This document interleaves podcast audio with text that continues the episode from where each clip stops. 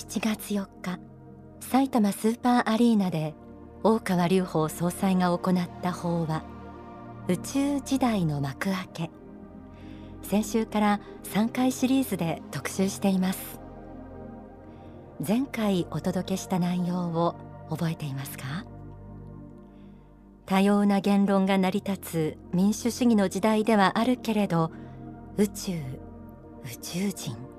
UFO などの話を宗教家が説くことは大変リスクの多いこと。そんな世間一般の常識へのご挨拶から始まりその後どんどん具体的な話に踏み込んでいった総裁の声に皆さんは何を感じたでしょうか？地球以外の星に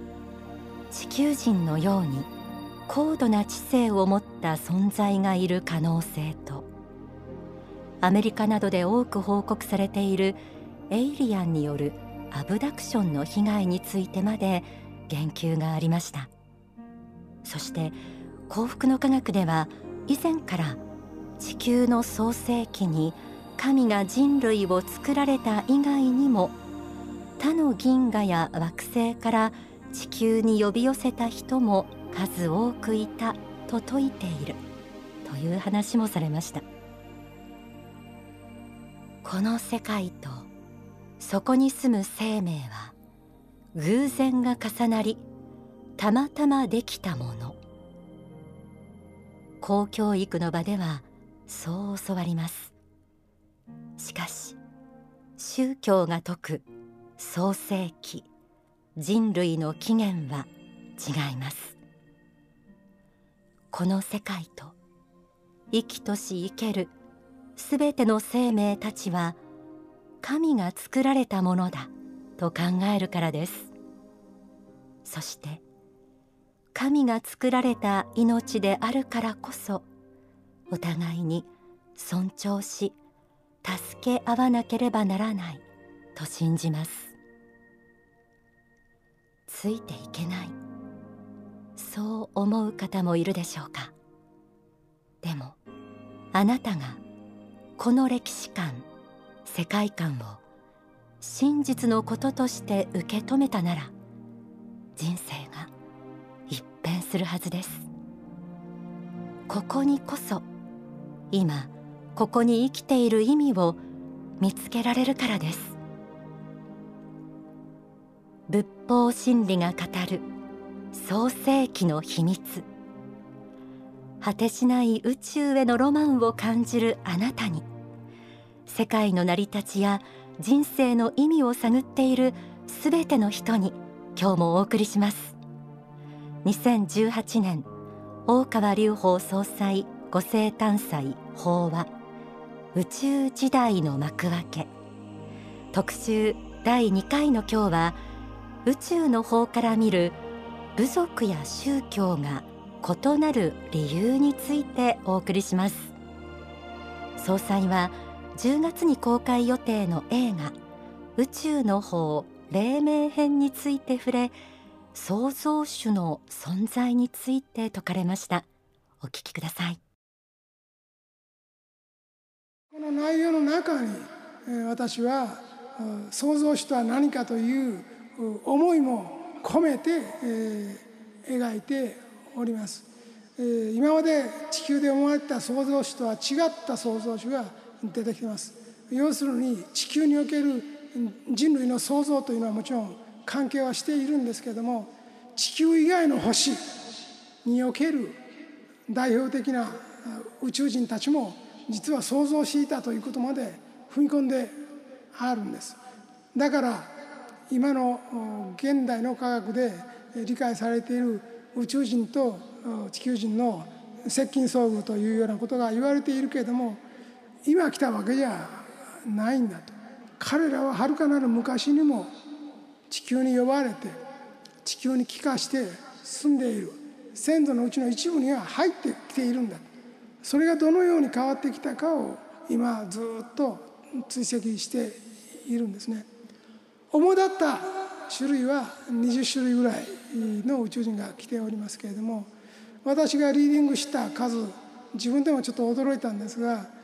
宇宙人としてどのぐらいいるかというのをずっといろんな形でリーディングを重ねてきましたら数えてみると500種類を超えているんです。特に支配的に20種類ぐらい数多く来ていますのでこの絵の研究を進めております。そしてその宇宙人の中には今の地球人の考え方や性格生き方が一部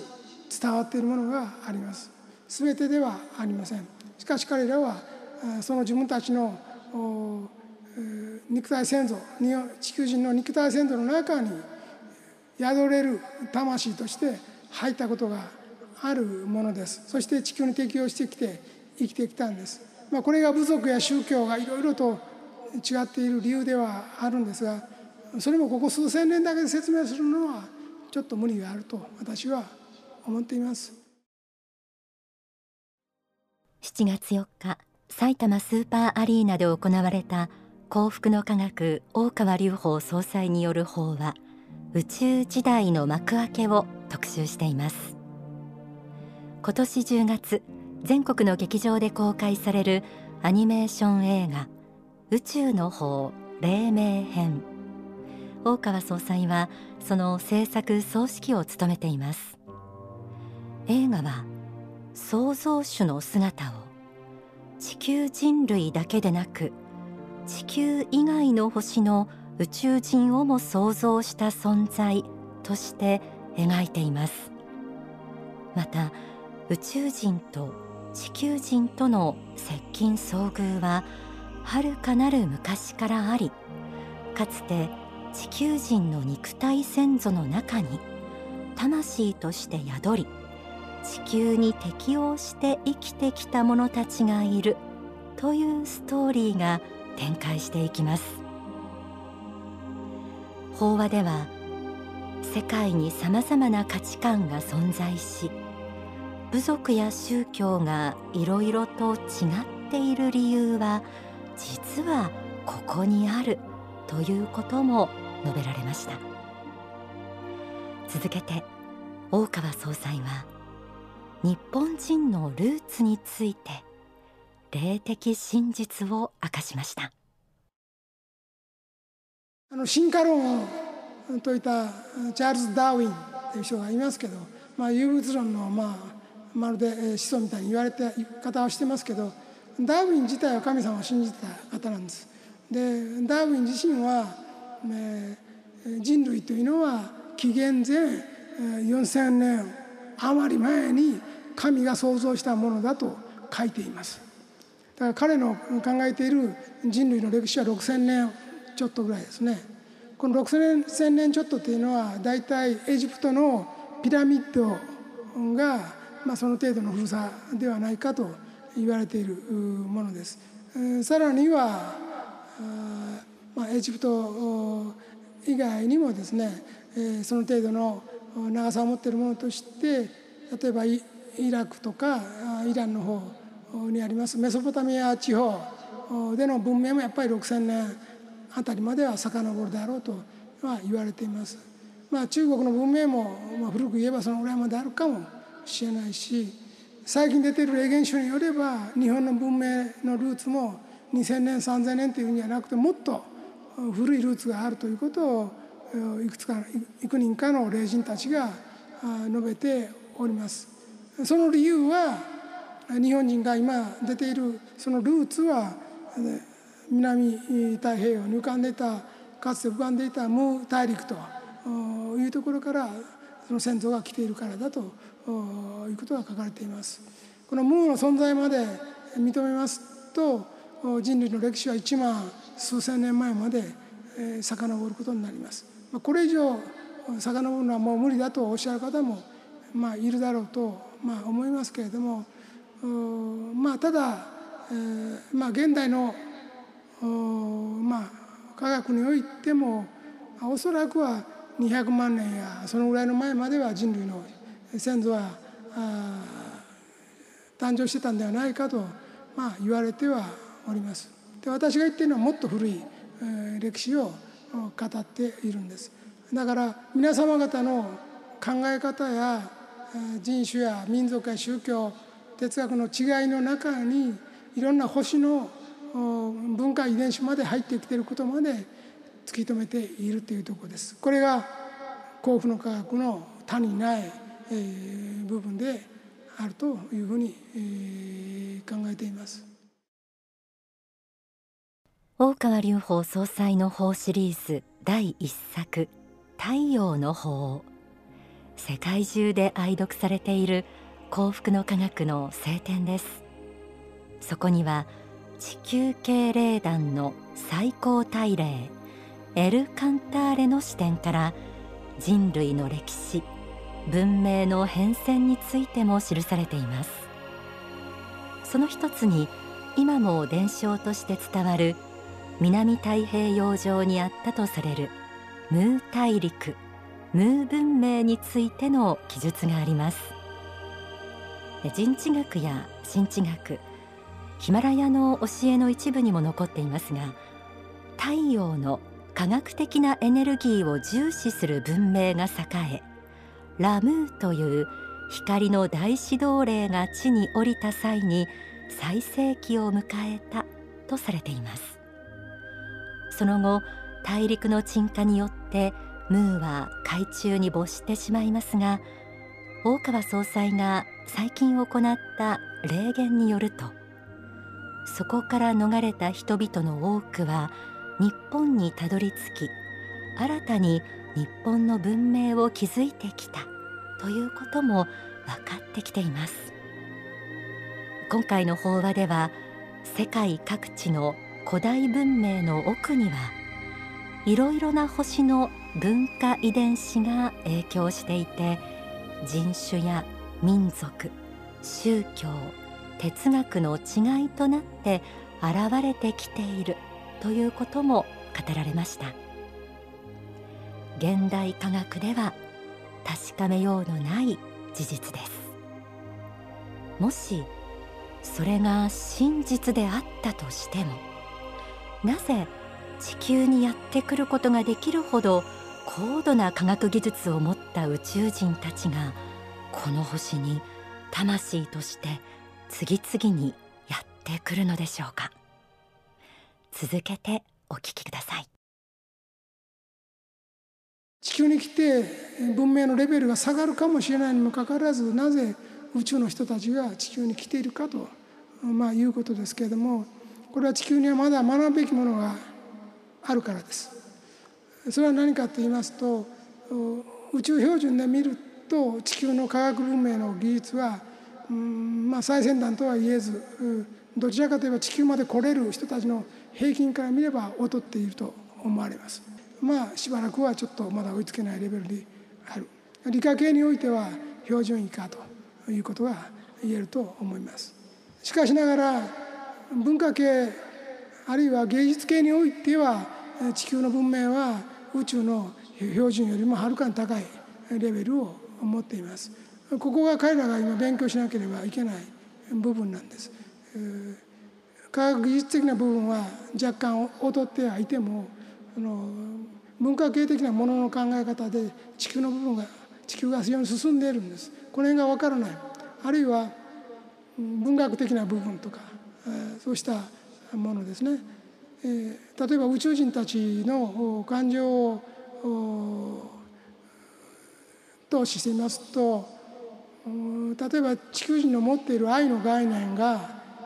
理解できないものがあるんですね。例えば愛の概念というのは、え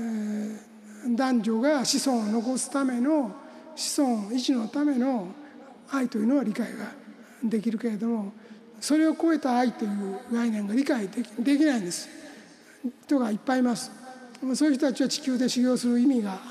あるんですよ。例えば自分を守るというのは当たり前の人間の感情です。自己保存欲っていうのは当たり前の感情で動物にはみんな備わっています。そして宇宙においても一緒ですが強いものが弱いものを滅ぼすというのも当たり前の自然のままの法則なんです。ところがこの地上においては男女の種族の保存という意味における愛以外の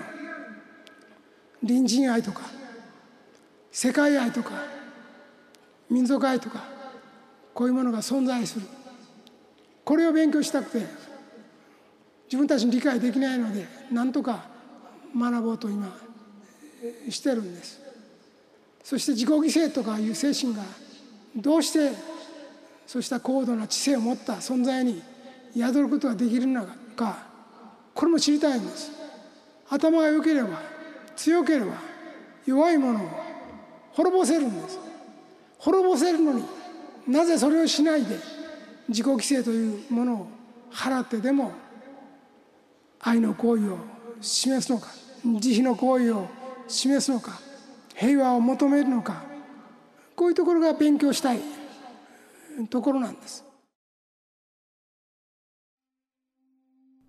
なぜ宇宙人の魂が次々と地球にやってくるのか。それは地球に来て学ぶべきものがあるから。地球文明は文化系芸術系の価値観が宇宙標準よりもはるかに高いレベルを持っている。損得感情を超えた愛の概念。隣人愛や世界愛民族愛自己犠牲の精神などが理解できず学ぼうとしている。当日会場にいた多くの方が引き込まれていたお話です。天正輪廻の中で何もかも忘れ去ってこの世に生まれてくる私たち。もしあなたの魂のルーツが遥かな宇宙にありかつて地球にやってきたものの一人であったとしたならこの地球に来たのは愛や慈悲平和を求める心を仲間と共に学ぶためだったのかもしれません。天使のモーニングコール。7月4日埼玉スーパーアリーナで説かれた大川隆法総裁の法は宇宙時代の幕開けを特集しています。次回第3回はその最終回。宇宙時代の幕開けと新たな教えの必要性についてお送りします。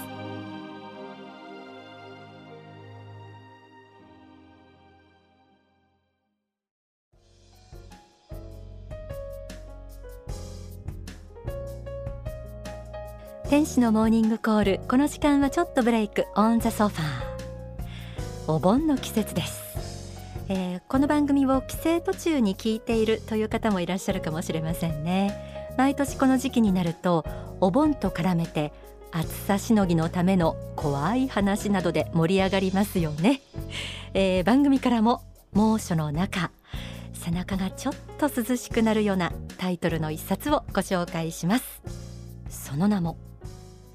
あなたの知らない地獄の話。音楽も変わってなんだか涼しげになってきました。この書籍には幸福の科学大川隆法総裁が霊言や霊差によって明らかにした地獄の真相が事細かに描写されています。昔話で聞くような地獄というのは本当に存在していてかつこの世の発展に合わせるようにその表現も変化してきているようです。例えばブライカン地獄。これは昔から言われている地獄の一つですけれども殺されるという恐怖を繰り返し味わうという世にも恐ろしい地獄です。土中地獄というのもあります。ここ数十年のうちにできた地獄だそうでサラリーマンなどに多く誰とも口を聞きたくない誰のことも信じられないという人たちが土の中の真っ暗闇の中に閉じ込められたまま息も絶え絶え苦しんでいるという一種の孤独地獄だそうです。あまり続けるとこう皆さんを怖がらせてるような感じになってくるので少しにしておきますがなぜこうした地獄が存在するのか。死後地獄に落ちず天国に帰るために今からできることはこちらも分かります。できるだけ多くの方にこの夏お読みいただいて例えば病気の方、え抱えているご家族の方とかご自分の死後の不安を抱えている方などにもですね霊的真実をしっかり知ってほしいなと思います。